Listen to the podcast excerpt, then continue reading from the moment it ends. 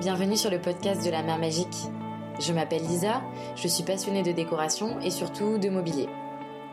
J'ai habité à Paris pendant plusieurs années et quand je me baladais dans les rues avec mes amis, on tombait souvent sur des meubles et des objets mis au pied des immeubles pour les encombrer. Certaines fois c'était génial, on pouvait en récupérer, mais parfois et souvent, ils n'étaient plus employables. Alors je m'interrogeais pourquoi? Il n'existe pas de solution? Mais en me renseignant, j'ai vu qu'il y avait énormément de personnes qui œuvraient pour donner une seconde vie à nos meubles.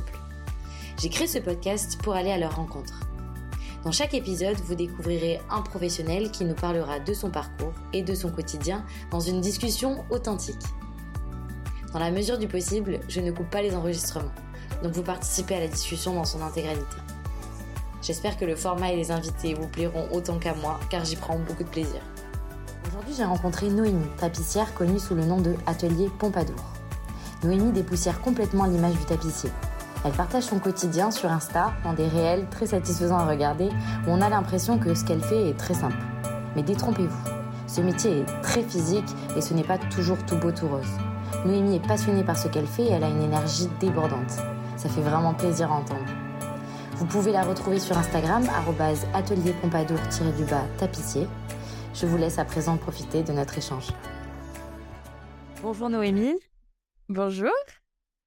Euh, merci d'être euh, avec moi du coup euh, sur, le, sur le podcast. Je suis ravie que tu aies accepté mon invitation. Moi aussi, je suis super contente de pouvoir être là avec toi aujourd'hui.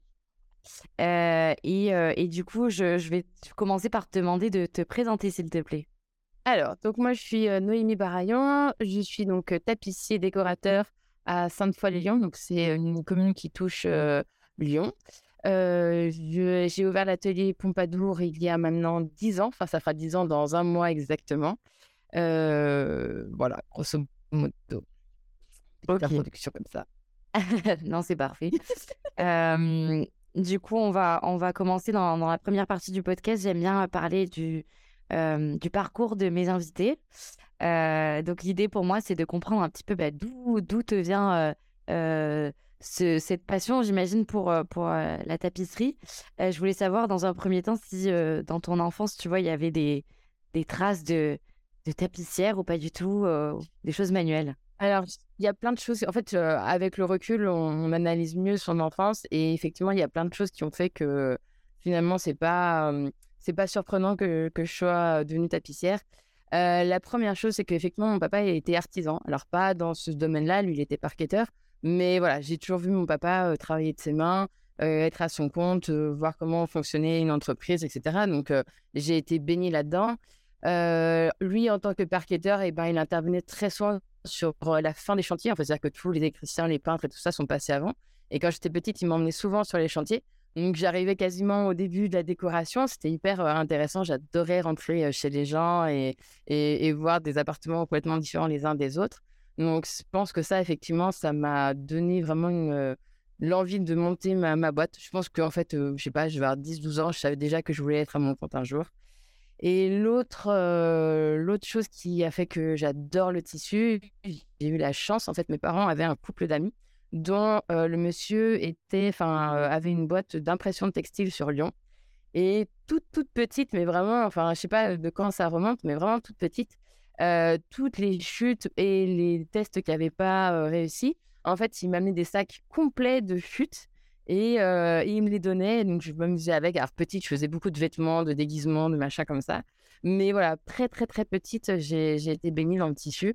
Et, et, c'est quelqu'un que je revois toujours maintenant. Et je dis, je dis franchement, ça fait beaucoup, à mon avis, pour mon éducation sur ce côté-là, sur le côté, ouais toucher le tissu, voir les matières, etc. Donc voilà, je pense que effectivement, sans vraiment m'en rendre compte, déjà petite, voilà, j'avais une un, goût pour tout ça. Et puis bien sûr, j'ai eu des grands-mères très manuelles, enfin voilà, comme plein de grands-mères, je pense qu'on a autour de nous. voilà, donc c'est vrai que dès petite, j'ai été baignée là-dedans. Voilà. Ok. Et à quel moment tu t'es dit, je vais en faire vraiment mon métier C'était c'était à quel âge? Alors, en fait, donc, au départ, euh, j'étais pas partie pour faire ce métier-là. au début, j'ai fait des études d'architecture d'intérieur. Donc, j'ai fait un bac général et puis après, je suis partie en école d'archi d'intérieur. je suis sortie de l'école, j'ai travaillé dans des bureaux d'études et en fait, quand on commence, on commence vraiment en bas de l'échelle et c'est, j'ai envie de dire, pas très passionnant parce que bah, on fait ce que, les choses, ce que les autres n'ont pas envie de faire. Donc, on, est, voilà, on fait beaucoup de plans, pas, pas beaucoup de créa, pas beaucoup de choses comme ça. Et c'est souvent ce que je raconte aux gens. En fait, des fois, la vie, elle est très, très bien faite. moi, la vie, elle m'a mis un énorme stop du jour au lendemain. C'est-à-dire que, en fait, dans le même mois, j'ai été licenciée de la boîte pour laquelle je travaillais et je me suis séparée de mon chéri avec qui j'étais depuis 7 ans et je suis retournée vivre chez mes parents. Donc, à partir de ce moment-là, ma vie reprenait un départ. En fait, vraiment, je j'avais aucune attache, j'avais plus rien. Et, et j'avais du temps devant moi. Et en fait, j'ai profité de ce temps. mon papa chinait beaucoup, donc on avait toujours des vieux meubles à la maison. Et j'avais un Voltaire qui, était dans ma chambre, que mon chat avait gentiment bien abîmé. Et donc, je me suis dit, bah voilà, j'ai du temps devant moi, je vais m'amuser à le refaire. Sauf que, bah en fait, c'est plus compliqué que ce qu'on croit quand on voit un fauteuil. C'est un peu, j'assimile ça toujours un peu à un casse-tête chinois. C'est-à-dire qu'on sait le défaire, mais pour le remonter, si on n'a pas le truc, c'est impossible. J'avais pris à l'époque, je sais pas, 10 000 photos, et, mais c'est vraiment impossible à remonter si on n'a pas quelqu'un pour nous donner vraiment les, les règles, etc., les, les nœuds. Enfin voilà, il y a tout un, tas de choses qu'il faut, qu'il faut savoir. Et voilà, si on n'a pas quelqu'un pour nous aider, c'est pas possible. Et donc à ce moment-là, je, donc j'étais dépitée devant ce fauteuil qui était tout nu. Et j'ai appelé les tapissiers à côté de chez moi en leur expliquant mon problème, en leur disant que vraiment, enfin, mon but n'était pas du tout d'en de, faire mon métier, mais vraiment de sauver mon fauteuil et de m'occuper en fait. Et j'ai un gentil tapissier à côté de chez moi qui m'a dit bah pas de souci. Lundi, tu viens à l'atelier, on le fait ensemble. Donc lundi, je débarque avec mon fauteuil, voilà, il me prête les outils, il m'explique, donc pas à pas, on fait le fauteuil. J'ai dû rester 15 jours dans son atelier et la semaine après, je m'inscrivais à l'école. En fait, vraiment une espèce de révélation, je me suis épanouie en l'espace de 15 jours. C'était dingue, génial, effectivement. C'est ça que je veux faire, il n'y a pas de... Le, côté manuel. En fait, c'est bien parce que ça reprend le côté déco que j'ai étudié pendant plusieurs années mais il me ce, ce, côté manuel. Et en fait, voilà, avec la tapisserie, j'ai pu combiner les deux. Et, euh, et donc voilà, donc c'était top. Et, je suis retournée, donc en fait, j'ai fait ma reconversion. J'avais 24 ans. Donc à 24 ans, je suis retournée sur les bancs de l'école. Dans ma classe, il y avait des gens de 15-16 ans. J'étais une des plus vieilles, mais c'est pas grave. Je, voulais faire ça. Et, effectivement, je me suis pas trompée. Euh, je me fais toujours autant là-dedans. Ok, c'est génial. C'est hyper intéressant. Euh, mais c'est trop, trop marrant parce que enfin, je suis complètement d'accord avec, avec toi et du coup, je voudrais quand même me donner ma petite expérience parce que moi, j'ai récupéré un, un, un fauteuil Louis Philippe de chez mes grands-parents. qui était enfin que je connaissais depuis tu vois que j'étais petite et tout et je voulais absolument le, récupérer donc les récupérer chez mes parents et je me suis dit allez je vais le faire moi-même et puis genre j'ai commencé avec des des outils qui étaient juste pas du tout appropriés, à enlever un clou par un clou par un clou par un clou. C'était déjà super long. Euh, je pense que j'ai dû me blesser genre 4-5 fois les mains ou des choses comme ça. Et, euh, et j'ai même euh, fini par, demander à une amie de mon père qui, qui, qui a la formation tapissière, mais tu vois, elle sait pas son métier, de m'aider. Elle, elle, elle m'a expliqué vraiment super. Enfin, pendant une heure, elle m'a expliqué et tout. Mais là, j'étais incapable de, de refaire tous les, toutes les étapes parce que c'est vraiment dur, c'est physique et en plus de ça, c'est très technique. Quoi. Il y a de l'écran de cheval. On se ça. En fait, c'est effectivement c'est très physique. Les gens se rendent pas compte, mais mine de rien, ça demande beaucoup de force et c'est pour ça qu'à la base c'était quand même un métier qui était majoritairement masculin. Et effectivement, en fait, si tu rates une étape, celle d'après va être pire et en fait, ça va engendrer plein d'erreurs. Donc en fait, dès le départ, il faut être hyper rigoureux dans, dans, dans le, le, process en fait de faire un fauteuil. Et effectivement, ça ne s'invente pas. en alors, on peut simplement, je, enfin, j'ai plein de gens autour de moi qui recouvrent des fauteuils parce que le tissu est abîmé, taché, etc. Ça, c'est une chose. Mais refaire une garniture, là, ça, ça demande des compétences. Et effectivement, tant que tu n'as pas vu quelqu'un faire le geste, c'est impossible. Tu as beau regarder des, dizaines de tutos, de regarder des, des bouquins, je pense que c'est, enfin, c'est jamais aussi parlant que de voir quelqu'un faire de ses propres mains à côté de toi. Quoi. Et c'est vraiment ça. Et puis après, il faut pratiquer, pratiquer, pratiquer pour intégrer le, geste. Mais c'est vrai que c'est une vraie, c'est un vrai métier technique, vraiment, vraiment. Ouais. Ça, je m'en suis vraiment rendu compte à ce moment-là. On a besoin de la même chose que vous. Ok. et donc, du coup, ça, c'était un peu ton premier projet finalement. C'était c'était ton fauteuil et ça a participé à faire ta transition. ok. Exactement. Exactement. Après, après effectivement, bon, j'ai toujours été manuel. Mes parents m'ont toujours vu dessiner, fabriquer des trucs, etc. Et c'est vrai que autant mon papa, lui, qui était artisan, était beaucoup plus confiant, autant ma maman, elle était beaucoup plus réticente au fait que je m'oriente dans ce domaine-là.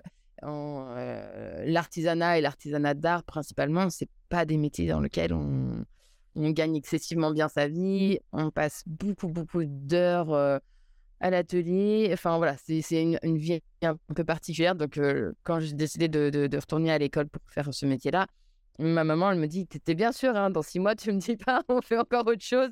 Faut que tu sois sûr de ce que tu veux faire. Et, vraiment, enfin euh, les gens qui me connaissent, enfin avec qui je parle plus souvent, ils se rendent compte que je vis la tapisserie, mais à 10 000% C'est-à-dire que le matin, je me réveille, je pense déjà à ça. Je me couche, je pense encore à ça. Enfin, ça m'habite, mais tout mon corps, tout mon sens, c'est que de la tapisserie, quoi. C'est vraiment, je, je, respire ça, quoi. Ok. Donc du coup, tu as commencé à 20, 24 ans. À... 24. Ok. Donc là, tu avais la formation et ensuite tu t'es installé directement ou tu as quand même fait Non. Alors, je, je, pense que j'ai une très très très belle étoile au-dessus de ma tête. Donc tu vois, j'ai fait cette première rencontre d'abord euh, qui m'a permis de faire mon premier fauteuil. Après, euh, donc mine de rien, enfin cette histoire, ça devait être euh, début d'année. Et, et l'école, elle, commençait qu'au mois de septembre, puisque c'est une école classique de passer un CAP. Donc j'avais quand même du temps devant moi. Donc j'ai fait deux trois fauteuils pour des copains, etc., histoire de, de, de garder un peu le, le truc. Mais j'ai quand même retrouvé un travail à mi-temps à côté en bureau d'études. Ça s'est fait quand même que, même si j'étais encore chez mes parents, ça fait quand même que je gagne un peu ma vie. Je ne voulais pas rester euh, voilà, au crochet de mes parents toute ma vie. Donc voilà, donc j'ai trouvé un mi-temps. Euh, est arrivé le jour de la rentrée, je me suis dit, ben, ça passe ou ça casse. Soit euh, mon emploi du temps de l'école et l'emploi du temps de mon travail, ça coïncide. Coup de bol, ça coïncidait parfaitement. Donc pendant un an, je faisais moitié école, moitié travail. Mais alors, j'ai beaucoup couru dans les trains et dans les transports. mais ça, ça s'est fait. J'ai réussi à le faire comme ça. À l'école, ils te demandent de faire deux périodes de stage. Donc, la première, je l'ai fait chez le monsieur qui m'avait accueilli pour mon fauteuil. Et la deuxième période de stage, donc, je voulais à tout prix la faire à l'étranger. au départ, j'étais plutôt orientée vers l'Italie en me disant que, en fait, il faut notre travail, lui, il est associé à des périodes d'art, etc., de d'histoire avec un grand H. Et donc, tu vois, l'Italie, l'Espagne, enfin tous ces mmh. pays, des rois, etc., et des mouvements artistiques, c'est des pays où effectivement il y a une grande culture du meuble. Et donc l'Italie me paraissait absolument génial pour pouvoir, puis voilà, pour m'ouvrir sur d'autres choses. je te dis, j'avais plus d'attache sur Lyon, enfin voilà, donc je pouvais faire ce que j'avais envie. Et et finalement, en fait, un soir, je fais une soirée chez des copains pour qui j'avais fait un fauteuil entre-temps. Et je rencontre une nana qui vivait en Angleterre, passait par la France, dire au revoir à tout le monde parce qu'elle partait vivre en Australie. Et donc, je discute mais un quart d'heure avec cette fille. Et elle me demande ce que je fais. Je lui explique. elle me dit Ben, trop drôle. Mon meilleur ami est français, tapissier, installé à Londres. Je te donne son numéro. Appelle-le. Il te prendra en stage. C'est énorme. Ah non, mais quand je te dis que j'ai une étoile au c'est extra.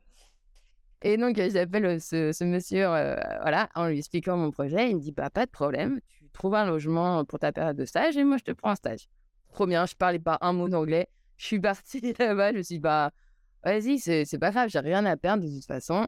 Et je suis partie donc trois semaines chez lui. Ça a été les trois plus belles semaines de ma vie. Je pense que, ouais, de, de découvrir un un nouveau pays, des nouvelles techniques, euh, et puis vraiment un espèce de, de, coup de foudre amical avec ce monsieur. Et enfin voilà, ça a été euh, trois semaines qui ont bouleversé ma vie. On a mis un an, parce que mine de rien, à Londres, c'est quand même très cher. Donc j'ai mmh. mis un an à mettre des sous un peu de côté. Et au bout d'un an, je suis partie vivre là-bas et je suis restée deux ans et demi. Donc, à travailler, donc j'ai travaillé un peu pour lui, mais après j'ai euh, j'ai changé, j'ai travaillé pour d'autres patrons. Euh, et je suis restée comme ça voilà, pendant deux ans et demi. Au bout de deux ans et demi, euh, la patronne chez qui j'étais en dernier poste, elle avait des problèmes avec ses locaux. Enfin bon, bref, toute une histoire un peu, un peu compliquée. Et donc, elle, elle était obligée de fermer son atelier. Donc, on s'est demandé ce qu'on allait faire. Elle, elle savait pas si elle allait rouvrir quelque chose ou pas. Et c'est elle qui m'a dit, m'a dit, c'est bon, Noémie, maintenant, tu es prête. Tu as suffisamment d'expérience, tu as vu plein de choses, etc. lance-toi, ouvre ta boîte, etc. Et moi, je ne sentais pas de le faire en Angleterre parce que mine de rien, il faut quand même avoir un, un certain discours avec ses clients, avec toute la passerie derrière, etc. Et j'étais pas du tout à l'aise avec ça. Donc, je me suis dit, bah, vas-y, je rentre, je rentre en France. je suis rentrée le 21 décembre et le 1er mars, j'ouvrais ici. Donc, vraiment, tu vois, ça s'est tout fait wow. d'affilée. et ça, voilà, ça va faire 10 ans le 1er mars que je suis ici. Ok, c'est génial. C'était aligné. Et juste par curiosité, si tu avais voulu monter ta boîte à Londres, au niveau de l'administratif, c'est c'est plus difficile qu'en France ou c'est Non, non, non. Par contre, tout ce qui est administratif, vraiment le, la partie création d'entreprise est beaucoup plus simple chez eux, mais mais il y a quand même tout un jargon que je ne maîtrisais pas. Et tu vois, discuter de négocier des tarifs avec des commerciaux, etc. Euh, c'est pas le vocabulaire que j'avais appris à ce moment-là. Et donc, je me sentais. Enfin, déjà, monter sa boîte, c'est déjà un gros projet. Je rajouter une difficulté en le faisant dans une langue étrangère, je me sentais vraiment pas de le faire. Et j'avais 28 ans à l'époque. Hein, donc, enfin, ok c'est quand même un petit. Enfin, voilà, je me sentais pas de, tout, tout, tout, en même temps. Et puis, parallèlement à ça, en plus, j'ai mon papa qui est tombé malade à ce moment-là. Donc, c'était aussi très, très bien que je rentre en France. Donc, voilà, finalement, tu vois, ça s'est bien goupillé comme ça. Je regrette pas de ne pas l'avoir fait là-bas. Et puis, tu vois, en plus, maintenant avec le Brexit, etc., et tout ce qui arrive en Angleterre, finalement, c'est pas plus mal que je sois rentrée. Et, et je, suis, je suis très, très bien là où je suis installée. Donc, zéro regret. Ok, trop bien. du coup, donc là, tu as 28 ans. Enfin, pas aujourd'hui, mais je veux dire au moment où tu ouvres la boîte. et du coup, tu choisis le nom Atelier Pompadour. Ouais. Alors, pareil. Donc, ça, c'est le nom de l'atelier, on l'a choisi avec mon papa. en fait, on s'était dit à l'époque que, en fait, il y avait plusieurs impératifs. Un, il fallait que le nom, soit facile à retenir. Et c'est vrai que Pompadour, pour une fille, en plus, voilà, c'est très ça, ça se retient bien, c'est assez mélodieux, etc. Pompadour, je ne sais pas si vous connaissez un peu de l'histoire, donc c'est la marquise de Pompadour, elle est la favorite de Louis XV. Et entre autres, pour la petite histoire, en fait, elle a été sa meilleure amie jusqu'à la fin de, sa vie, même si elle était plus son, amante. Et c'est la seule courtisane qui est décédée à Versailles. En fait, n'a le droit de mourir à Versailles que le roi. Et le roi, pour, pour elle, il a fait l'exception, il l'a laissé mourir à Versailles et ils l'ont évacuée dans la nuit. Et voilà. Donc, elle a été très importante pour le roi. Et il lui a offert plein de domaines, de châteaux, etc. Entre autres, l'Élysée a été un de ses domaines. Et donc, comme elle avait tout ça, bah, il fallait bien qu'elle le décore. Et donc, elle a créé un mini-style que pour elle. Donc, voilà, où elle a fait beaucoup travailler l'artisanat français. Et voilà, c'est un peu en, mémoire de tout ça. Et la dernière chose, en fait, c'est que je voulais pas non plus que mon atelier soit assimilé que à la tapisserie. Je savais pas à l'époque comment mon atelier allait évoluer, si un jour j'allais pas revenir un peu à de l'archi, etc. Et donc je voulais pas être connotée que tapissière. Et donc je me suis dit, je vais prendre un, un nom un peu plus large qui pourra marcher pour d'autres activités annexes, en fait. Ok. Donc finalement, au final, je fais que la tapisserie. mais, euh, mais, au moins, voilà, ça me laissait une porte ouverte au cas où que euh, euh, je puisse pas vivre suffisamment la tapisserie et que, que, je sois obligée de compléter avec autre chose. Donc voilà pourquoi. Et au final, maintenant, c'est très drôle parce que donc, les gens ont, vraiment pris le pli. Et j'ai des clients qui m'appellent Pompadour et me disent C'est votre nom de famille? Je suis Ah non, non j'aimerais bien, mais c'est pas mon nom de famille. Et c'est toujours très drôle, ça me fait toujours beaucoup rire quand les gens pensent que je m'appelle comme ça. ok. et du coup, donc, tu as toujours été dans l'atelier où tu es aujourd'hui C'est celui dans lequel tu as commencé? C'est ça. C'est celui dans lequel j'ai commencé. Alors, je vais te dire que maintenant, il est un petit peu étroit. Euh, mon activité a énormément euh, pris d'ampleur et là, j'adorerais pouvoir pousser les murs, mais, mais c'est compliqué. je veux rester dans, le, dans le, périmètre où je suis et il y a très très peu de locaux disponibles. Donc, bon, je, comme je dis aux gens, il vaut mieux un petit chez soi qu'un grand chez les autres. Donc, je vais avec ce que j'ai. Mais effectivement, c'est le local que j'ai depuis 10 ans. Au tout début, quand j'ai ouvert, vraiment, je me souviens le jour de l'ouverture, j'avais un petit bureau style bureau d'écolier avec ma table de travail et 10 euh, collections qui se courent après. Maintenant, enfin, on a réaménagé, je sais pas combien de fois l'atelier pour essayer de, de le maximiser et de gagner quelques centimètres, etc. J'ai beaucoup plus de collections maintenant à disposition. On fait rentrer des beaucoup plus gros chantiers que ce que je n'avais au départ. Donc voilà, on fait avec, mais c'est vrai que si je pouvais pousser les murs un jour, ce serait. Je serais sur l'occasion, clairement. Ok. et tu travailles seul du coup Ou tu as des personnes avec qui tu collabores? Alors, je, je, je, prends des apprentis depuis euh, 8 ans. Ok, j'ai commencé par une. alors, en fait, voilà, je suis allée très crescendo. Au départ, je prenais que des stagiaires. Et puis un jour, je suis tombée sur une, une, jeune fille. voilà. en fait, je marche beaucoup par coup de cœur. Je veux. Je suis quelqu'un de très sensible, etc. Et donc, quand j'ai des belles, belles personnes en face de moi, voilà, j'aime m'entourer de, ces gens-là. Et donc, j'ai rencontré cette jeune fille et je me suis dit, ben, vas-y, on, tente l'aventure ensemble parce que moi aussi, c'est un cap de prendre un apprenti, parce que mine de rien, il faut le rémunérer, etc. Il faut avoir les épaules pour. Donc, elle a commencé stagiaire chez moi. Elle a fait, donc finalement, après, on l'a fait changer de formation. Elle a fait un, un BP en alternance. Et elle a enchaîné après sur un CAP en alternance pour compléter son, ses diplômes. Et puis après, elle a volé de ses propres ailes. J'ai eu une autre apprentie qui est restée un an. Après, j'ai tenté de salarier et là, c'est mal fini. Donc, j'ai dit que plus jamais je salarierai parce que c'est vraiment très, très complexe. Quand on est des toutes petites structures comme la mienne, finalement, si on n'est pas à 10 000 dans le même sens, c'est vite prise de tête parce que mon atelier est petit et donc vivre dans 30 mètres carrés avec quelqu'un avec qui tu ne t'entends pas, ça devient vite pénible. Et moi, je viens ici avec. j'ai pas envie de venir avec la, boule au ventre, quoi. Je veux venir, c'est mon atelier, je veux m'y sentir bien. Et donc, pas, pas, pas échanger avec une personne. Et voilà, c'était très compliqué. Donc, ça s'est arrêté comme ça. Et là, depuis septembre, rebelote, j'ai repris une apprentie. donc là, elle, elle est en cours. Elle va finir son BP l'année prochaine. Elle passera son examen l'année prochaine. voilà. Donc, j'ai toujours à cœur, en fait, de transmettre mon savoir. Ça, c'est quelque chose. peu de patrons le font. Et c'est dommage parce qu'en fait, on ne forme pas la nouvelle génération. Et, c'est dommage parce qu'on est là aussi pour ça. On est là pour faire notre métier, mais on est là aussi pour transmettre. Donc voilà, moi j'ai à cœur de, de, de, donner ce que je sais faire, de ce qu'on m'a appris.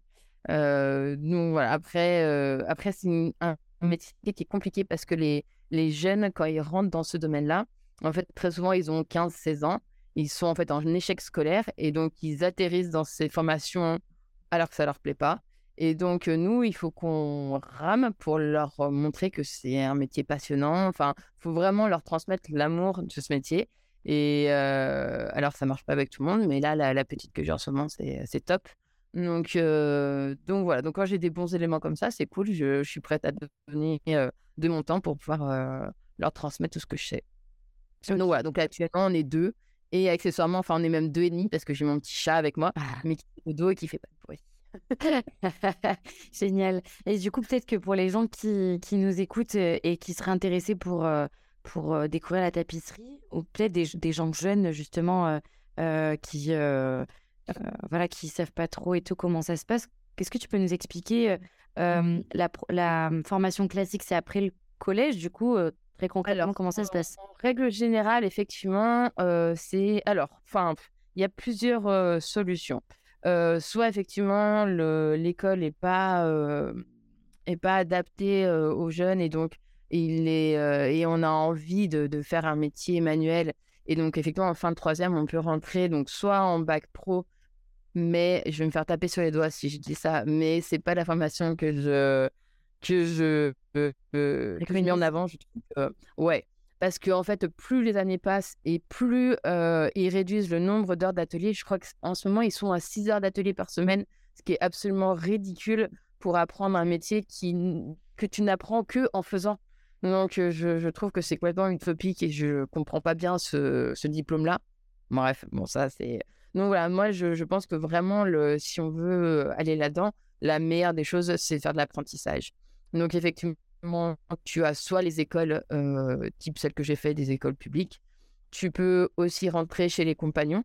Donc ça, c'est après il faut être formaté pour être compagnon. Tout le monde faut Les compagnons, c'est vraiment, il faut être dans des cases, il faut, il faut bien suivre les, directives, etc. Donc, ça convient pas à tout le monde, mais c'est une bonne formation. voilà, grosso modo, voilà, il y a soit l'école publique, soit les compagnons, grosso modo. Voilà, les deux se valent, pas de... Et ça, tu rentres, tu rentres sur dossier après le lycée ou c'est après la troisième directement? Tu peux rentrer à la fin de troisième directement ou après, après ton bac. C'est vraiment, les deux sont possibles. tu peux y rentrer par contre que tant que tu n'as pas 25 ans révolus. Passer 25 ans révolus, en fait, après, tu passes en cours adulte, qui est encore autre chose. Mais voilà, sorti, enfin, quand on a 15-16 ans, voilà, jusqu'à jusqu'à ouais, jusqu'à 25 ans révolus, on peut passer par ce schéma-là. Et c'est très bien. Je pense que c'est effectivement la meilleure des solutions. Ok, hyper intéressant, merci. Euh, je voulais savoir, aujourd'hui, tu as quand même une, grosse communauté sur Instagram. Je sais pas, tu as combien? Tu as 145 000 abonnés. Ouais, ouais. c'est énorme. Et je crois que je suis la tapissière la plus suivie de France, donc ouais, c'est ah ouais. c'est épatant. comment, comment ça s'est. enfin, comment tu es arrivé sur Instagram, du coup, et comment tu as construit ta communauté? Alors, il y a deux choses. donc, je pense que comme plein, plein, plein, plein de monde, on a tous plus ou moins commencé pendant la période de Covid. effectivement, on n'avait plus ce contact-là avec les gens et moi, j'avais besoin quand même de. Alors, on n'a pas des clients tous les jours, mais bon, on a quand même un minimum de contact avec l'humain. Et là, bah, j'avais vraiment plus rien, plus rien du tout. Donc, voilà, donc j'ai commencé à me filmer en train de faire des choses, en train de montrer mon, mon quotidien. Et, et puis, je crois que c'était surtout l'année dernière, parce qu'en fait, à Noël de l'année dernière, je passais la barre des 5000 abonnés. Donc, tu vois, on est un an plus tard et j'en suis à 55. Ah Donc, en un an, ça a explosé de dingue. Et en fait, ça a surtout éclaté. moi, j'étais donc en vacances l'année dernière entre Noël et le jour de l'an. Et au moment où je remonte dans l'avion, en fait, on a fait des escales. Et à chaque fois que je rallumais mon téléphone, j'avais genre 2-3 000 abonnés de plus. Et je enfin, vraiment, ça fait un, ouais, une poussée d'un coup. C'est étrange, mais, mais plutôt cool. Et en fait, j'ai principalement une communauté qui n'est pas française, qui est plutôt d'Amérique latine. Parce que, pareil, en Amérique latine, c'est un, un, métier qui fonctionne très, très bien. Moi, j'ai eu l'occasion, entre autres en Angleterre, de travailler pour des Brésiliens. Donc, toute la boîte était issue du Brésil. Et ils sont très, très, très, très dans, ce domaine-là, mais ce ne sont que des hommes.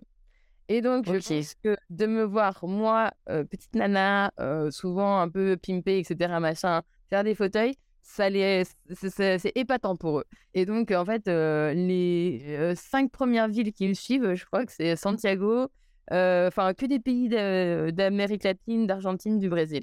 Donc, c'est rigolo. J'ai des messages en espagnol, en portugais. Je suis là, mais moi, je parle pas ça. Mais c'est très, très rigolo. Et, donc, ouais, et en fait, après, c'est l'effet boule de neige. C'est-à-dire que ben, les gens parlent entre eux et les gens s'inscrivent, enfin, s'abonnent tout le temps. Et puis, moi, de mon côté, dans mon quotidien, en fait, ben, de voir que les gens s'abonnent, et ben, ça te pousse à tous les jours à poster un truc. Enfin, à ouais, après, tu rentres dans une espèce de dynamique où tu es poussé tout le temps en avant à faire quelque chose, à montrer quelque chose, etc. Donc après, c'est un pli à prendre. Je sais que j'ai plein de collègues qui n'y arrivent pas et, qui trouvent ça un peu laborieux. Moi, j'adore, je m'éclate à faire ça. Euh, monter mes vidéos, je trouve ça trop drôle. Euh, donc voilà, donc moi, ça, ça m'amuse beaucoup. Et de voir que ce que je fais, ça plaît, ben, c'est hyper gratifiant. Donc, euh, donc pour l'instant, je suis pas prête d'arrêter. Pour l'instant, je trouve ça très, très fun. Et ça me prend pas non plus trop de temps. Il ne faut pas non plus que ça prenne le pas sur le reste de mon activité. Donc, donc voilà, pour l'instant, c'est plutôt cool. Ok. Et, et c'est quoi? C'est des posts intuitifs que tu fais comme ça au fur et à mesure des projets Ou est-ce ah que tu te dis. Hyper spontané. D'accord. pas de, non. Prépare pas. Non, rien, rien du tout. Vraiment, enfin, rien du tout.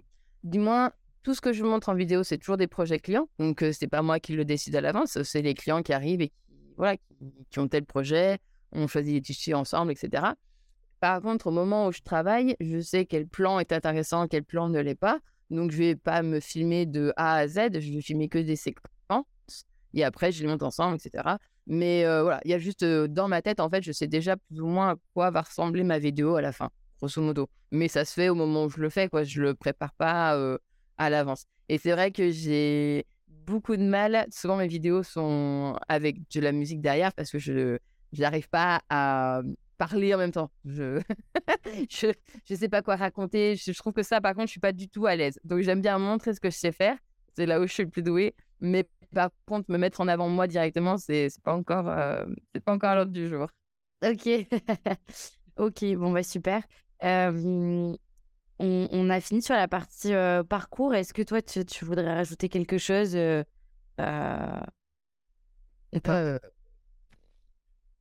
Après, bah pour, plus pour ceux qui enfin, potentiellement veulent un jour faire ce métier-là et, et, monter leur entreprise en France principalement. Effectivement, le... c'est très compliqué de monter sa boîte ici, je trouve. Euh, L'État n'aide pas beaucoup. Enfin, c'est vraiment un parcours du combattant. Et il faut aimer la tapisserie plus que tout. Euh, souvent, c'est un peu l'envers du décor d'Instagram d'ailleurs. Sur Instagram, je montre toujours que des jolies choses, etc. Euh, en accéléré, donc les gens ne se rendent pas forcément compte du temps que j'y passe. Mais je dois passer entre 50 et 70 heures par semaine à l'atelier, ce qui est. Voilà. Enfin, il faut en avoir conscience. Euh, c'est pas des heures où on est rémunéré euh, à la, sa juste valeur. Donc voilà, j'ai pas un train de vie extraordinaire, mais moi ça me convient. Enfin, c'est le choix que j'ai fait. Je, du moment que j'ai un toit au-dessus de ma tête, de quoi manger, pouvoir partir un peu en vacances, c'est tout ce que je demande. Je veux pas de, voilà, je veux pas une Ferrari. Enfin voilà, ça c'est pas mes objectifs. Mon plaisir, c'est de faire mes fauteuils et de pouvoir en vivre mais souvent, les gens oublient ce côté-là et ne voient que le côté euh, sympa, euh, beau du final. faut pas oublier que des fois, on récupère des fauteuils avec les pipis de chat, les pipis de chien, enfin, avec des choses immondes à l'intérieur, etc. Voilà, il n'y a pas que du beau dans ce domaine-là. Donc, il faut vraiment, vraiment aimer ce métier à 10 000 pour pouvoir vraiment vouloir en vivre. Voilà, c'est toujours, c'est un peu le bémol que je, voilà, que je, que je, que je veux transmettre parce que les gens, ils ont toujours, ils oublient le, côté pas sympa du métier. En fait, je pense que mmh. dans tous les métiers, il y a un côté négatif. Il ne peut pas y avoir qu'un métier où il y a que du beau. Donc, faut pas oublier ce côté-là. Et effectivement, c'est un peu de sacrifice quand même que de travailler en, tant qu'artisan d'art. bah, ok, merci pour ton honnêteté. c'est top. Euh, là, je suis en train de voir que, en fait, je n'ai pas mis à jour ma version de Zoom. Donc, euh, il me dit que dans 4 minutes, euh, bah, c'est fini. Donc, est-ce que, comme on a fini la, partie parcours, j'arrête l'enregistrement C'est un peu mon cobaye. Jusqu'à présent, j'ai fait toujours en présentiel. Ouais. ouais. Alors. Et ben, on va repartir. Euh, donc du coup, bah, on, peut passer à la deuxième partie euh, qui est euh, plus sur du coup ton métier et ton quotidien. je voulais savoir comment comment s'organise ton quotidien? Alors généralement le matin quand j'arrive, c'est plutôt je me fais les devis, enfin voilà, je regarde mes mails, je fais un petit peu de compta parce que mine de rien, la compta c'est le nerf de la guerre et que on fait ce métier-là, mais, euh, mais on ne fait pas ça pour. Euh, en fait, on apprend notre métier, mais on n'apprend pas forcément à gérer une, euh, une, entreprise. Et la partie comptable, ben, si on pêche sur ça, ben, on peut couler facilement. Donc, vraiment, ça, c'est pas à mettre de côté, même si tout le monde déteste faire ça. Je ne connais pas un artisan qui aime faire sa compta. Mais voilà. Donc, il vaut mieux en faire. Je préfère en faire un petit peu tous les jours plutôt qu'arriver à la fin du mois et devoir tout récupérer et y passer des heures et des heures. Donc voilà, donc je me suis mis, voilà, j'ai une heure où je passe voilà, du temps sur mes mails, mes devis, etc. Et puis après, j'ai envie de dire, je pense que toutes mes journées sont toutes différentes les unes des autres. Ça va dépendre bah, de, de, ce que j'ai à faire. Ça va dépendre de mes rendez-vous. Mmh, je fais donc principalement, j'aime bien moi faire des rendez-vous à domicile. Euh, tous les tapissiers ne le font pas, mais moi, je pense que c'est mon côté déco un peu qui ressort de ce côté-là. C'est que je pense être de meilleurs conseils quand je vais chez les gens parce que je vois leur intérieur. Euh, les gens sont eux aussi plus à l'aise et sont dans leur environnement, donc c'est plus facile à capter ce qu'ils ont envie et ce qu'ils, euh, ce qu'ils attendent. Donc voilà, donc je me déplace, à, on va dire, pratiquement à 90% chez les gens. Et donc, ça me prend du temps, mine de rien, entre le moment d'y aller, un rendez-vous, généralement, c'est à peu près une heure, et puis le temps de revenir. Et puis, je fais les livraisons, donc je prends en charge et je, je ramène. Parce que souvent, les gens ne sont pas véhiculés pour, pour mettre leur, fauteuil dans leur voiture. Ils n'ont pas forcément tous des, des, camions. Donc, voilà, donc je. voilà, il y a des jours où j'ai pas de rendez-vous, il y a des jours où je fais enchaîner 3-4 rendez-vous. C'est très, très, très aléatoire. donc, ça, généralement, c'est ma semaine du lundi au vendredi. Et donc, je donne des cours les samedis après-midi et les dimanches après-midi tous les 15 jours. donc voilà, donc c'est à peu près mon, ma semaine type. Voilà, grosso modo. Et tu, et tu tapisses évidemment toute la semaine? Toute la semaine, c'est ça. Donc la semaine est plutôt réservée à mes projets particuliers et, et les week-ends, un week-end sur deux, sur, mes, sur mes ateliers. Exactement. Ok. Et du coup, ces ateliers, c'est quoi comme comment ça se déroule? C'est quoi le format? Alors, donc je passe par la plateforme qui s'appelle Weekendoo, qui est une plateforme qui met en relation les artisans avec le particulier. Donc, les artisans donc, dans plein de domaines différents. Ça peut être des métiers d'art comme, comme aussi un charcutier, un boulanger. Enfin, il y a vraiment tout, type d'activités. Mais voilà, on ouvre nos, espaces pour que les gens fassent quelque chose, produisent quelque chose. Et au bout d'un certain nombre de temps, eh ben, ils repartent avec ce qu'ils ont produit. Donc effectivement, euh, chez moi, ils ont euh, le projet de réaliser un pouf circulaire. Donc on leur donne euh, la structure, le matériel, le prêt des outils. Je mets à disposition toutes mes chutes de tissus, les, les tissus que j'ai pu récupérer aussi chez des collègues, etc. Donc ils ont un choix invraisemblable de, de tissus. Et en 5 heures, on monte le pouf, on l'habille et ils repartent avec un pot fini. Donc ça, c'est des ateliers que j'ai mis en place il y a trois ans, juste, juste avant le Covid. Et euh, en fait, pour la petite histoire, je trouve que c'est un, projet. Voilà, quand je parlais tout à l'heure de, belles rencontres, ça fait aussi partie des belles rencontres euh, que j'ai fait dans ma vie. Euh, en fait, je travaillais avec un ébéniste sur Lyon qui a arrêté depuis. Mais un jour, voilà, je vais dans son atelier pour lui amener quelque chose et il était en train de préparer lui son atelier parce qu'à l'époque, lui, il faisait faire des cuillères en bois sculpté. Et donc, j'arrive à ce moment-là et je lui demande ce qu'il fait et il m'explique. Et il me dit, oh, mais tu sais, Noémie, il n'y a, pas de, a pas de tapissier sur la plateforme. Tu devrais les contacter, euh, faire un, projet. Je suis sûre que ça les intéresserait. Et je lui explique qu'il y a quelques années, j'ai tenté de donner des cours en traditionnel et que ce format m'avait absolument pas plu. C'était très fastidieux pour moi parce que, pareil, c'était en fin de semaine.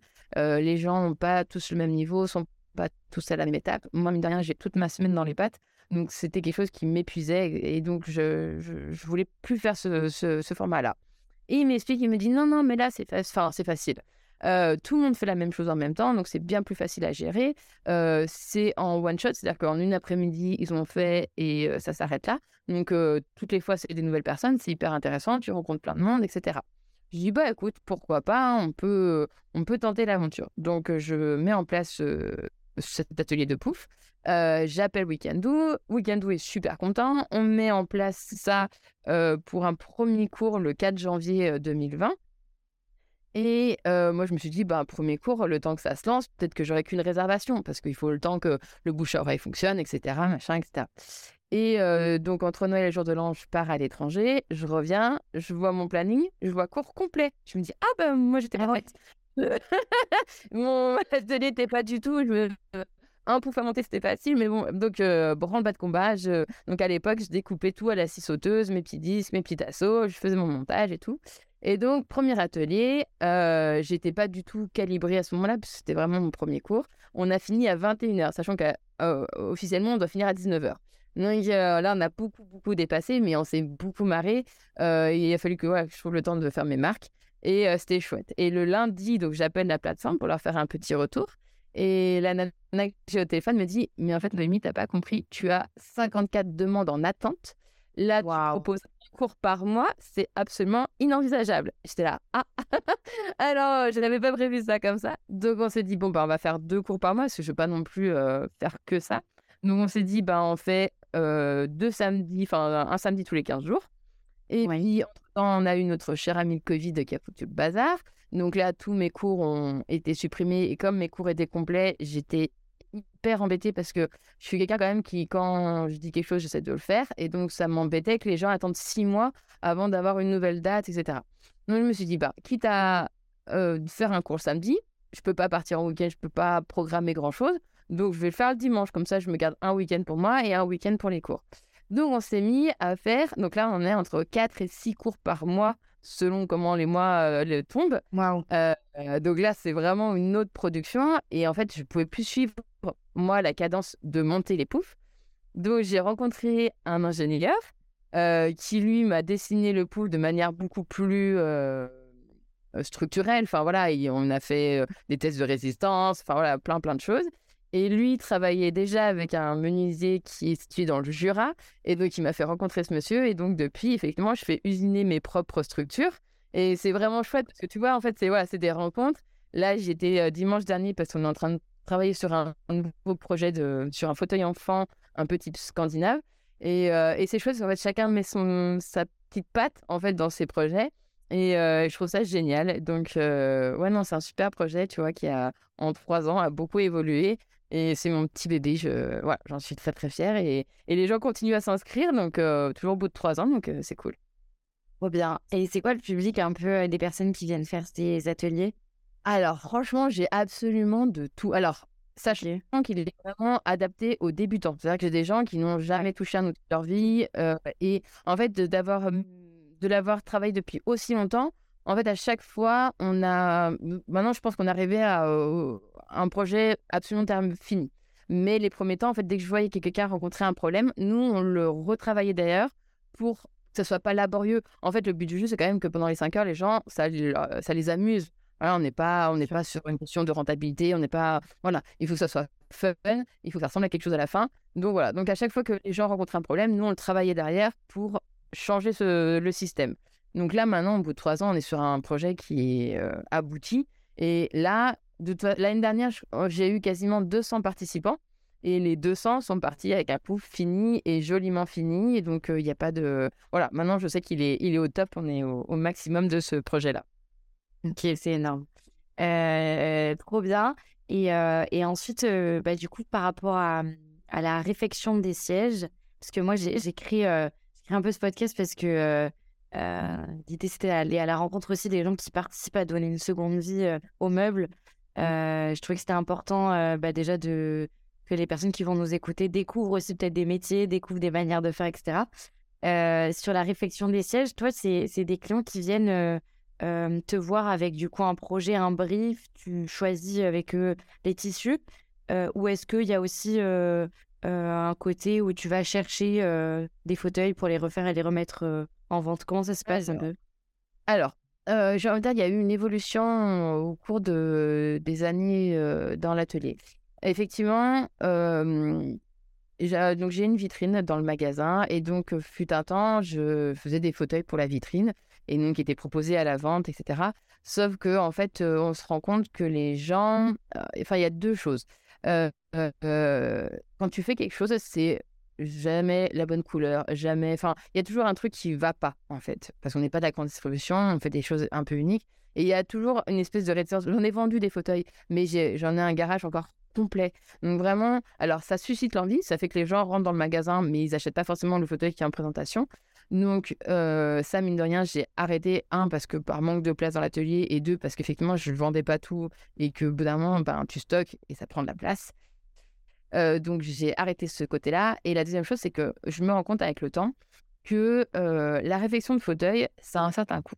C'est pas, c'est pas anodin.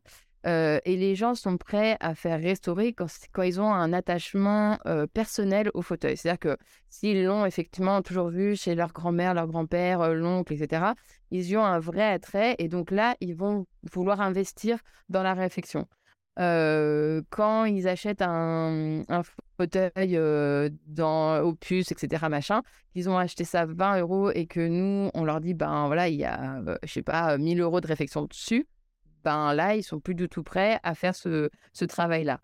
Et, je leur explique, moi, que, que même si eux, ils l'ont payé 20 euros, moi, mon travail, il reste le même. Qu'ils l'aient payé 20 euros ou 2000 euros, mon travail, moi, c'est toujours le même temps, la même fourniture, etc. Donc, moi, souvent, 90% de, des clients qui viennent, c'est parce qu'ils ont hérité d'un fauteuil. Euh, voilà, ça fait partie de leur mobilier il faut qu'ils le remettent au, bout du jour. Mais c'est quand même assez rarement euh, quelque chose qu'ils ont chiné et qu'ils font refaire derrière. Sauf quand c'est vraiment des pièces de designer, des pièces des années 70 qui sont très en vogue en ce moment, ou là, parce que souvent ça n'a jamais été refait et que ça tombe en, ruine et c'est hyper demandé, donc là, ils vont, ils vont vouloir faire l'effort. Mais voilà, le petit bridge qu'ils ont acheté 10 euros sur la brocante, c'est beaucoup plus compliqué à faire passer une restauration derrière. Donc voilà, il y, a de, y a de tout. Mais effectivement, voilà, moi, dans, la, dans ma semaine, c'est principalement des clients qui ont déjà ça dans leur, dans leur mobilier et qui souhaitent leur mettre au goût du jour ou ils commencent à être vraiment fatigués, qu'il faut tout refaire. Mais voilà. Et là, depuis que Instagram a, a pris plus d'importance dans mon quotidien, je suis de plus en plus démarchée par des archives d'intérieur qui, eux, ont des gros projets. Donc ça, c'est une autre part. Après, c'est pas celle. C'est très intéressant comme projet de travailler avec d'autres professionnels comme ça. Après, c'est moins quelque chose qui m'attire parce qu'il n'y a pas ce côté euh, affection et personnel. Et moi, j'aime, j'aime en fait que ma petite grand-mère de 80 ans, elle vienne me voir, elle me dit Oh, bah, j'ai mon fauteuil qui est fatigué. Voilà, je, j'ai plus ce côté contact avec la clientèle qu'avec l'archi. Mais après, euh, je fais de tout et tout est intéressant quoi qu'il arrive. Hein. Toutes les fois, c'est un nouveau challenge. Et, moi, j'adore le challenge, donc il n'y a pas de, pas de souci. Mais à, choisir, je préfère mes petits particuliers, mes petites grand-mères, etc. Je trouve ça plus fun. Ok. Euh, et du coup, donc c'est vraiment que du particulier ou est-ce que ça t'arrive de travailler, je sais pas, pour des restaurants ou des hôtels euh, des Alors, ça m'arrive. Euh, donc, c'est souvent en liaison donc, avec les archis. Euh, là, entre autres, je devrais. Là, il y a un gros projet qui devrait se mettre en place, donc c'est cool. L'année dernière, j'ai travaillé pour un grand hôtel aussi sur Lyon et c'était. Après, c'est des trucs de grande envergure, donc après, ça, ça entraîne un stress aussi qui n'est pas du tout le même. les attentes sont pas pareilles, donc ça arrive. C'est pas mon quotidien, mais ça arrive. Et, et je te dis, ouais, je pense que moi, j'aime bien essayer de tout. Donc, je suis prête à me lancer et, à faire. Après, si c'est trop grand, bah, après, on se met entre, avec plusieurs collègues, on, travaille à plusieurs. Mais ouais, non, c'est chouette. Moi, je, je, je, envie de je recule devant rien et des fois, je fais des pièces, j'ai jamais fait ça de ma vie.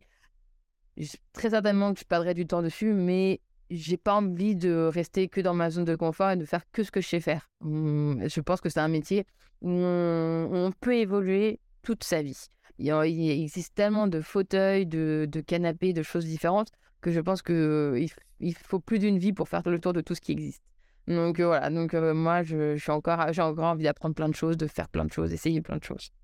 Ok, trop bien. Sur, euh, sur les pièces que tu travailles, c'est quoi les, c'est quoi les pièces qui reviennent le plus C'est des fauteuils, des fauteuils, des canapés. Alors, quoi? très rigolo. Je pense que tous mes collègues diront un peu la même chose. On a des espèces de périodes où on va avoir le même fauteuil en répétition. Donc, on va avoir une période pendant un, temps où on va avoir que des Voltaire.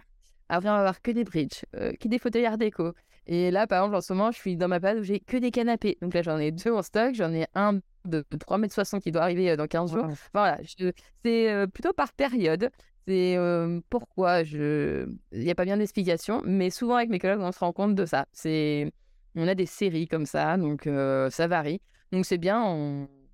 Pendant un temps, tu travailles que sur, sur, le même genre de pièces et puis après tu changes. Donc ouais, y a pas. C'est assez rigolo. Ok. Et sur justement là, tu disais que tu avais un atelier de 30 mètres carrés. Euh, quand tu as un énorme fauteuil, enfin trois places, enfin un canapé pardon trois places, comment ça se passe? Tu, tu, travailles uniquement sur ça et vite il faut qu'il soit terminé pour ouais. qu'il parte euh? Alors j'ai, euh, alors effectivement c'est excessivement la galère. Euh, faut arriver à jongler, sachant que en plus pour faire un canapé il me faut quand même un peu de temps. Si j'ai le malheur d'avoir un cours le week-end, il faut que j'arrive à le déplacer pour laisser la place pour les ateliers, etc. Enfin bon, c'est un vrai 6000 bics de faire ça. Euh, je passe du temps à faire du Tetris dans mon atelier. Après, j'ai la chance extraordinaire d'avoir un voisin qui a un immense garage juste à côté de mon atelier. Donc là, euh, particulièrement hier, on a déplacé tous les canapés chez lui. et voilà, j'ai beaucoup de chance de l'avoir à côté. Euh, mais effectivement, c'est, je t'avoue que c'est très compliqué et c'est pour ça que j'aimerais un jour pouvoir pousser un peu mes murs parce que ça devient vraiment très très à l'étroit. Et effectivement, il y a des pièces que je peux pas que je peux pas faire parce que j'ai pas mmh. pas la place. après, là, Pardon, ça, ça t'arriverait de. Enfin, est-ce que ça t'est déjà arrivé, tu vois, d'aller chez quelqu'un parce que la pièce est trop grosse, trop encombrante et du coup, tu travailles sur place? Ouais. Ouais. Alors après, c'est pas du tout agréable parce que t'es pas à la table. Enfin, donc tu travailles par terre, quoi. T'as mmh. pas tout ton matos. Donc c'est extrêmement fatigant physiquement parce que t'es pas dans une position agréable. il faut que tu, tu trimbales tout le matos. Et mine de rien, ça veut dire que pendant ce temps-là, l'atelier est fermé et que tu peux pas accueillir des clients en même temps. Donc, c'est pas forcément très avantageux de faire ce genre de choses, même si effectivement tu gagnes du temps à pas déplacer le. Mais voilà, ça m'est arrivé sur des canapés qui étaient passés par les fenêtres, vous savez, par le. Mmh. par le l'espèce d'ascenseur extérieur et par les déménageurs et donc moi je voilà je vais pas faire de nouveau appel à un déménageur pour descendre le canapé et le remonter derrière donc effectivement je suis obligée de, de travailler sur place mais c'est quelque chose ouais, que j'essaie d'éviter au maximum parce que c'est pas mmh, vraiment pas idéal comme situation. Ok. Mais là, je sais que potentiellement, là, dans quelques semaines, je devrais avoir peut-être des banquettes qui vont être faites sur mesure. Mais là, eux, ils ont prévu de faire des modules. Donc, il y a genre, il y a plus de 30 mètres de banquettes. mais comme elles sont par module, on va les faire les unes après les autres, donc ça devrait à peu près bien se passer. Mais voilà, il y a des gros projets des fois qui, rentrent, c'est faut bien être organisé. Ah ouais, j'imagine. Ok. au niveau de tes, de tes clients, comment tu as fait pour bah, trouver des clients simplement au début quand tu t'es installé C'était un site internet ou est-ce que comment ça s'est déroulé? Alors, euh, donc je me suis installée sur Sainte-Foy-les-Lyons. Donc c'est une petite commune qui donc qui jouxte vraiment euh, Lyon et on est plutôt sur les hauteurs de Lyon. Donc c'est plutôt la bourgeoisie lyonnaise qui est euh, qui dans les hauteurs et donc il y a une les gens ont, conscience du, du, du, métier de tapissier et de la valeur du meuble, ce qui n'est pas le cas chez tout le monde. Et en fait, donc j'ai eu les clés le 1er mars de mon atelier. J'ai ouvert le 18, donc j'ai fait 15 jours de travaux parce que mon atelier, enfin, le, local où je suis était vide depuis plus de deux ans. Donc il a fallu voilà, rafraîchir un petit peu euh, et, euh, et, installer les, euh, les meubles, etc. Et en fait, j'avais mis un, truc sur ma vitrine pour, protéger la vitrine. Et en fait, les gens rentraient carrément en me disant Vous allez faire quoi? Et donc, je leur ai je dis, bah voilà, je suis tapissière, je m'installe. Et le premier jour où j'ai ouvert, ben, en fait, j'ai vu des clients. Parce qu'en fait, comme c'est un petit village, en fait, tout le monde parle. Et donc, ça avait déjà fait le tour du village. Et, et tout de suite, et en fait, effectivement, c'était un service qui manquait sur place.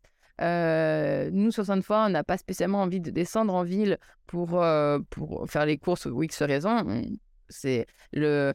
Enfin, c'est comme aller à Paris ou quoi que ce soit. On n'a pas spécialement envie de rentrer intramuros. Et c'est chiant pour se garer, etc. Donc, effectivement, d'avoir des prestataires de services comme ça, un peu en dehors de Lyon, bah voilà, les gens, ils vont pas s'embêter à aller se garer, à payer le parking, etc., alors qu'ils peuvent avoir ça à côté de chez eux. Donc, effectivement, ça, ça, ça a tout de suite pris. Et euh, j'ai envie de dire, euh, j'ai eu, donc, euh, un an et demi après mon installation, j'ai rencontré mon, donc, mon nouveau conjoint qui, lui, a un restaurant à Sainte-Foy. Et donc, lui, il brasse beaucoup, beaucoup plus de monde que moi. Et donc, il a beaucoup fait ma pub aussi. Euh, euh, j'ai refait le restaurant euh, aussi. Et donc voilà, ça a aussi beaucoup véhiculé mon image et mon travail. voilà, mais principalement en fait c'est que du bouche à oreille maintenant. Je fais, je fais pas de salon, je fais pas voilà, j'ai pas de site internet. Tout se passe par le bouche à oreille. Ok. Et du coup, si les gens euh, qui nous écoutent veulent te retrouver, c'est uniquement Instagram euh, ou tu as... Alors, non. Alors, il y a plusieurs euh, solutions. J'ai quand même une adresse email, donc vous pouvez m'adresser toutes vos demandes avec des, photos, etc. comme je me déplace à domicile, il suffit de prendre un rendez-vous, vous me passez un coup de fil et on prend un rendez-vous et je viens au téléphone, on, voit déjà un petit peu les envies que vous avez. Et puis, moi, j'amène déjà des collections lors du premier rendez-vous. Et puis comme ça, on peut un peu avancer sur le projet. Effectivement, j'ai beaucoup de demandes via Instagram, mais c'est pas forcément euh, le, ma clientèle. Enfin, bah, par exemple, mes petites grand-mères, elles n'ont pas Instagram, donc forcément, elles, ne vont pas passer par ce, par ce biais-là. Euh, voilà, grosso modo, c'est ça mail, téléphone et mon Insta. Et puis les gens qui viennent directement à la boutique. En fait, il y a des gens, des fois, euh, où ils ont trouvé mon adresse ou par bouche à oreille. Ils ont mon, adresse et puis ils passent et puis on discute directement sur place. Voilà. je suis assez ouverte à, à, tout. En fait, voilà. Euh, après, il suffit juste de, voilà, de, de, même de passer, et puis après, on en discute. Et puis, euh, s'il y a besoin que je me déplace, je me déplace. Voilà, on, s'adapte. Ok, top. Donc, pour tout ce qui est fauteuil, canapé, banquette, rideau. Rideau, ouais. Tout ce qui va être recouvert de tissu, en fait. C'est assez vague, hein, ça peut être très très large. Ok. top. Je voulais savoir comment est-ce que tu décrirais ton... Alors, c'est un peu particulier parce que toi, du coup, tu vas quand même faire du sur-mesure finalement. Donc, les clients, c'est tu vas peut-être les orienter parce que tu as une appétence déco. Mais j'imagine que c'est quand même bah, leur style. Tu vas t'adapter à, tu vas t'adapter à leur style. Mais toi, si par exemple demain, tu devais faire une création de A à Z, comment tu décrirais ton style Alors moi, je suis... Enfin, je pense que mes clients le ressentent. Je suis quand même très orientée couleur et motif. C'est-à-dire que je suis moins quelqu'un qui va aimer le côté matière, le côté relief du tissu. alors, c'est peut-être, je compare ça à certaines de mes collègues, c'est peut-être parce que je suis un peu plus jeune qu'elles que, que je suis encore dans, dans l'euphorie et dans, dans les, les mmh. couleurs. Ou peut-être que ça restera comme ça toute ma vie. Mais donc voilà, généralement, les clients qui viennent me voir aiment déjà ce côté-là de moi. je pense que quelqu'un qui va aimer plus sa matière ne viendra pas forcément chez moi. Ou quelqu'un qui va voir des choses très classiques, même si j'en fais, euh, va pas forcément spontanément va venir chez moi. Et effectivement, voilà, moi, j'aime vraiment tout ce qui est couleur, tout ce qui est. Et, euh, voilà, il faut que ça ait du caractère. On va dire que principalement, je fais des fauteuils plus que des canapés. Et à l'heure d'aujourd'hui, les gens, ils ont quand même des intérieurs assez sobres. C'est-à-dire que les murs sont généralement blancs gris clair, etc. Donc, il faut quand même quelque chose qui réveille un peu la pièce. Donc, voilà, je trouve que le fauteuil, ça reste quand même une petite pièce dans un salon où on peut s'éclater un peu dessus pour que ça donne un peu de caractère à la pièce entière. Alors, je dis pas, sur un canapé, on reste quand même dans des choses assez simples parce que on peut effectivement vite se lasser d'une pièce un peu trop imposante. Mais sur un fauteuil, un, petit cabriolet, un Voltaire, voilà, des, petites choses comme ça, on peut vraiment se, se voilà, euh, mettre de la couleur, euh, faire des combinaisons euh, un, peu, un peu dingues on est aussi dans une, euh, dans une période où on mixe des, des motifs et des couleurs entre elles. On fait des choses vraiment euh, sur mesure. Et donc voilà, moi, c'est vraiment ce côté-là. Et comme j'adore associer les couleurs, c'est vrai que on va plutôt venir me chercher pour ça. Et c'est ce que j'aime aussi, et c'est ce que je fais même euh, pour chez moi. Voilà, c'est, je suis plutôt attirée par les motifs et les couleurs. Ok, trop bien. Euh, c'est quoi les, les matériaux, les matières que tu utilises le plus? Donc, il va y avoir euh, bah, le tissu, évidemment. Mais après, c'est quoi? C'est de la mousse, de... Alors, principalement, euh, effectivement, moi, je me suis plutôt orientée vers une, une réflexion contemporaine, donc c'est-à-dire en mousse. sachant que, en fait, c'est souvent ce que j'explique aux clients, il y a mousse et mousse. C'est-à-dire que nous, on n'est pas, on reste quand même des tapissiers et on fait un travail de d'art.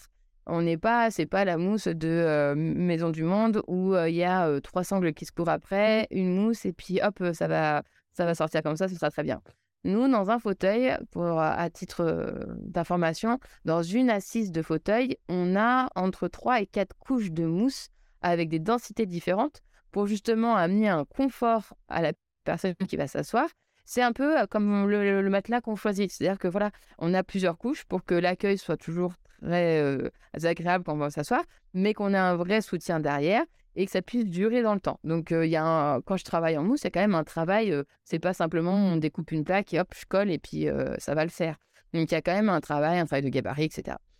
Et après, quand j'ai des fauteuils qui sont des fauteuils beaucoup plus, comment dire, de d'époque, ça, qui sont qui ont qui ont plus de valeur, là, on va travailler en traditionnel. Donc, on travaille avec effectivement du, euh, donc, euh, tout ce qui est ressort, etc., avec du crin euh, végétal.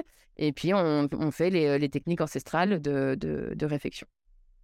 Donc, il y a de tout, mais quand même, principalement, j'ai envie de dire, on, est plutôt sur de la mousse à l'heure actuelle. C'est un bon rapport qualité-prix. On le garde aussi longtemps que le crin, parce qu'on a quand même de la mousse de très bonne qualité. Donc, voilà, j'ai pas de, j'ai pas de honte à, à, travailler la mousse. De la manière dont je le travaille, trouve que c'est un travail quand même très, très complexe, mine de rien, parce qu'il y a toute une prise de gabarit. C'est voilà, il y a, c'est un vrai travail quand même de tapissier. Ok. Et euh, tu te, pour le, choix des tissus, comment ça se passe euh, Tu as des fournisseurs et, euh, avec qui, enfin, j'imagine ça fait 10 ans que tu es installé, donc j'imagine que les gens avec qui tu as l'habitude de travailler. Mais, mais comment tu choisis tes tissus? À quoi tu fais attention pour la qualité, etc. Alors, on a donc des maisons de tissus, il en existe des dizaines. là, je pense qu'à l'atelier, je dois avoir, je sais pas, peut-être une quinzaine, entre 15 et 20 maisons différentes. On est un peu assimilé comme à la mode, c'est-à-dire qu'on a des collections tous les six mois qui sortent, donc en début d'année et au mois de septembre. Donc tous les six mois, il y a tous les représentants qui passent les uns après les autres à l'atelier et qui nous montrent les dernières collections. Sachant que généralement, elles ont toutes une espèce d'histoire. En fait, euh, voilà, il y a, euh, euh, il y a une histoire, voilà, ils sont pas sortis un imprimé comme ça par hasard. Voilà, il y a un cheminement du créateur, etc. derrière. Et donc, c'est quand même eux qui lancent la mode des coloris, des tendances de couleurs. Là, en ce moment, on est très bouclette, par exemple. Voilà, c'est voilà, eux quand même qui décident de mettre ça en avant. Donc voilà, donc tous les six mois, tu as euh, tes représentants qui débarquent à l'atelier et qui te sortent voilà, toute leur histoire, tout leur panel de, de, collection. Et c'est là où ben, faut sentir un peu le, goût des clients, euh, et puis ce que toi, tu as envie de mettre en avant, parce que c'est toujours plus facile de vendre quelque chose qui nous plaît que quelque chose qui nous plaît pas. Donc, dans tout ce qui sort, ben, voilà, on fait notre choix. Et, et, je pense que c'est là où ça va en surprendre plus d'un. Donc, je ne sais pas si les, les, auditeurs qui, qui, vont écouter ça sont déjà rentrés dans un, atelier de tapisserie. Mais donc, on a des, des, échantillons qui sont donc soit dans des catalogues, soit sur des cintres, ce qu'on appelle des cintres. Et en fait, tout ça, on les achète. C'est absolument pas gratuit. Les fournisseurs ne nous les offrent absolument pas. Donc, c'est un certain investissement de notre part de, les acheter. Donc, effectivement, il faut qu'on choisisse bien ce que, ce que l'on prend parce que, ben voilà, on mise un peu sur ça et pour pouvoir les vendre. et donc, voilà, quand vous rentrez chez un tapissier, quand vous voyez le nombre de collections qu'il y a, il fait vraiment l'effort de pouvoir vous présenter plein de choses. Et souvent, les gens oublient, ils pensent que c'est gratuit, qu'on a ça comme ça. Mais non, non, c'est vraiment un choix d'acheter de, de, toutes ces collections. Donc voilà, faut faire le bon choix dès le départ. Après, des fois, j'achète des choses et, et je ne les vends jamais. Hein. C'est un peu. Euh, c'est le risque, mais c'est comme ça. Je... Pareil, je marche assez, au coup de cœur. En 10 ans, j'ai eu le temps quand même de voir ce que mes clients euh, aimaient. Et donc, bon, il y, a des, il y a des choses qui sont coup de cœur, puis il y a des choses qui sont plus commerciales. Voilà, on fait la part des choses, il faut un peu des deux. Après, en termes de couleur, de matière, ben, ça dépend de, de ce qui va sortir à ce moment-là. On est quand même très, très, très lourd en ce moment. Très, des choses très douces, très, très cocooning. Voilà, ce qui est très agréable à poser d'ailleurs. J'aime beaucoup. Donc, c'est cool. voilà, il faut de. Mais après, à l'atelier, j'ai de tout pour tous les goûts. j'ai enfin, voilà, un peu de classique parce qu'il en faut. J'ai absolument de tout. Et si dans tout ce que j'ai, on ne trouve pas, après, effectivement, on demande des échantillons enfin, aux maisons d'édition, mais c'est des échantillons qui font 10 par 10. Hein. Donc, pour que les gens ils arrivent à se projeter avec un carré de 10 par 10 sur des surfaces beaucoup plus importantes, c'est beaucoup plus compliqué. Mais voilà, après, on peut demander voilà, des petits échantillons, on arrive à avoir un peu ça.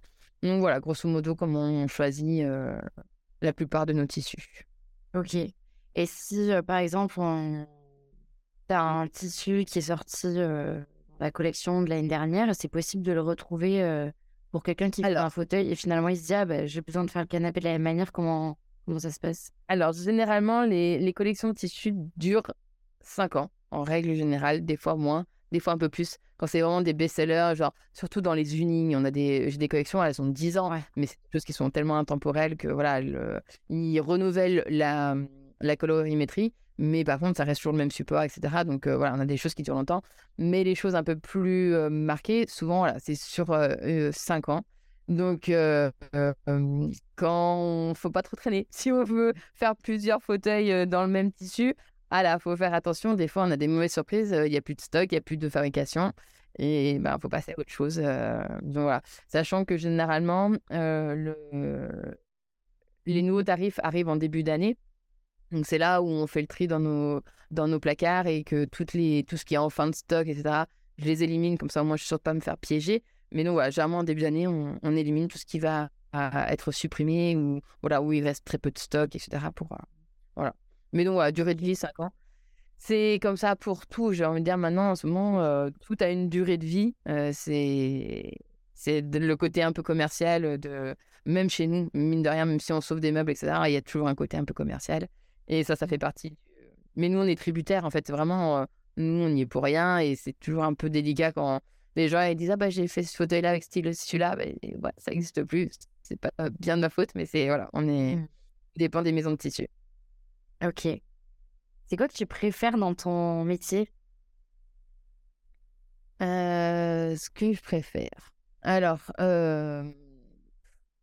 je, je, pense que euh, presque, que tout. J'ai envie de dire, euh, j'aime euh, j'aime faire mon travail manuellement. J'aime les matières, j'aime rencontrer les gens, j'aime leur ramener quand c'est fini parce que je vois à quel point ils sont heureux de retrouver leur fauteuil et c'est presque magique en fait de de leur avoir transformé et, qu'ils récupèrent ça et qu'eux, ils sont fait une idée et, et tu le ramènes, ils sont là, waouh, c'est quand même trop beau. Ils, t'ont ramené quelque chose qui est super moche et puis t'en fais quelque chose d'extra. Euh, ouais, je, enfin, je, je, pense que le seul truc que j'aime pas, c'est la compa. Définitivement. C'est vraiment le truc. En fait, voilà, c'est tous les à côté de, du métier qui sont moins fun. Après, mon métier en lui-même, euh, ouais, tout, tout me plaît. Vraiment. Euh, et puis je dis, je, pense que je pense à la tapisserie H24, donc c'est vraiment, enfin, c'est, ouais, tout, tout, tout, tout me plaît. ok, on va bah, trop bien. Quel conseil tu donnerais à quelqu'un qui se lance euh, dans le métier de tapissier? Alors pour moi, je pense que la meilleure des écoles, euh, c'est quand même passer par, euh, par, le, par être salarié et avoir un patron. il y a plein de petits trucs et astuces qu'on n'apprend pas à l'école et qui, mine de rien, nous font gagner du temps. Et ça, c'est que l'expérience de quelqu'un de, de, plus expérimenté qui va faire qu'on on va apprendre voilà, tous ces petits trucs. Euh, moi, quand j'ai commencé, les anciens me disaient il faut 10 ans pour être un bon tapissier. J'en suis donc à 13 cette année. Euh, clairement, il faut 10 ans pour être un bon tapissier. Euh, on n'a pas le temps de, de, de, faire le tour de tous les fauteuils. Ce que je disais tout à l'heure, il y en a tellement que chaque fauteuil a sa spécialité. Enfin, il y a toujours un, truc qui va différer de celui d'à côté. voilà. Et donc, il faut du temps. En fait, c'est quelque chose, il faut être humble avec ce métier parce qu'il faut du temps pour l'apprendre.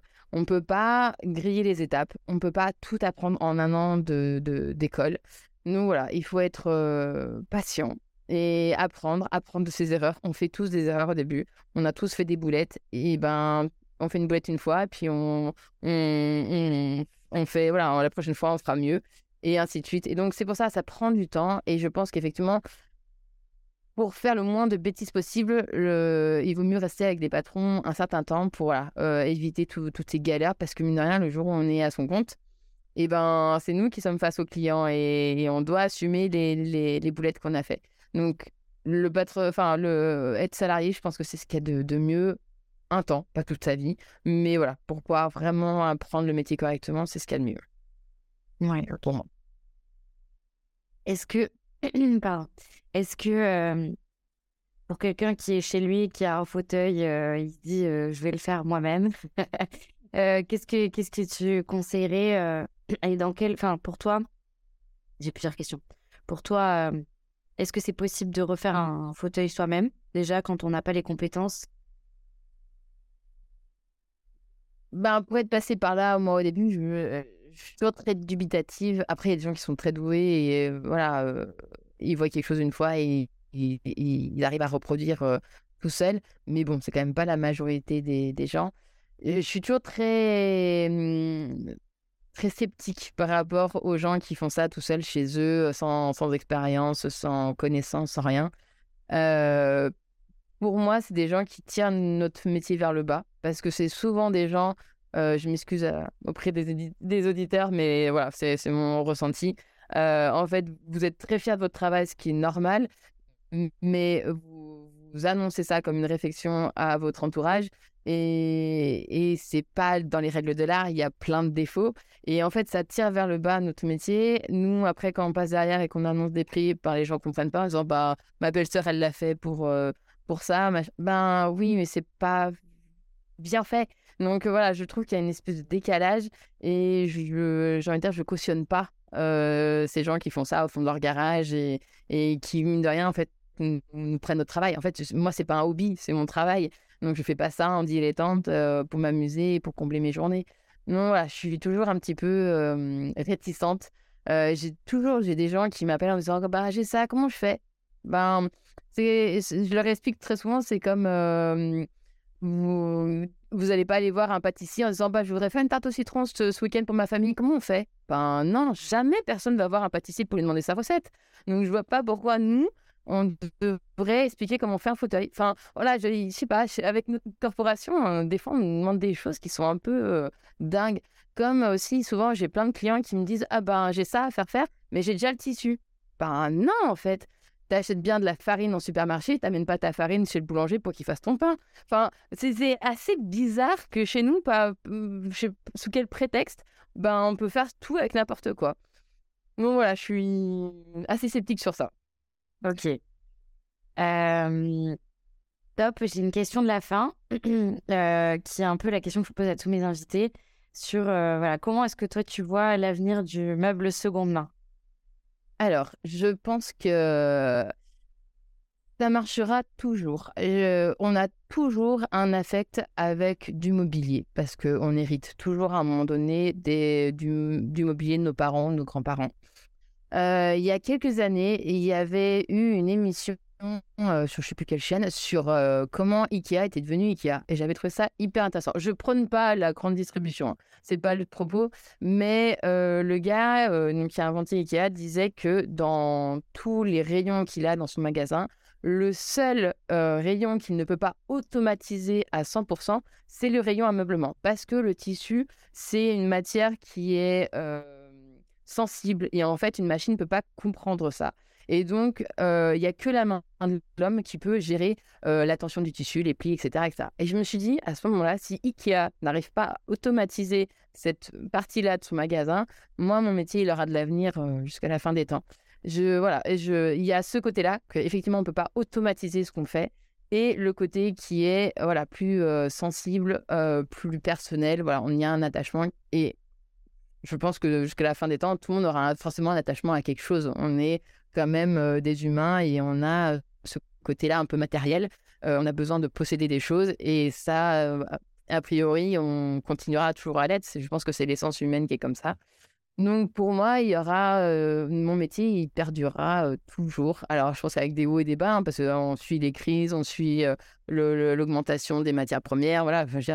Et mine de rien, on reste un métier de luxe. On est, alors on n'a pas des grandes enseignes, mais dans le, le triangle, dans la pyramide des besoins, on est quand même tout, en haut, on n'est pas dans, dans, des choses primordiales. Donc voilà, on va, on va subir des crises, mais on aura quand même toujours besoin d'un tapissier euh, dans notre vie. Donc euh, a priori, je pense être là encore pour euh, de nombreuses années. Bah super, c'est une parfaite conclusion. Merci beaucoup Noémie pour cet échange. Et puis je te dis à bientôt. À bientôt, merci beaucoup en tout cas. Merci d'avoir écouté cet épisode jusqu'à la fin. Si vous êtes encore là, j'imagine que cela vous a plu. Alors n'hésitez pas à me le faire savoir en mettant 5 étoiles et en le partageant à votre entourage. Vous pouvez aussi me contacter sur Instagram at lamarmagie-podcast. Je vous dis à bientôt pour un prochain épisode. Bye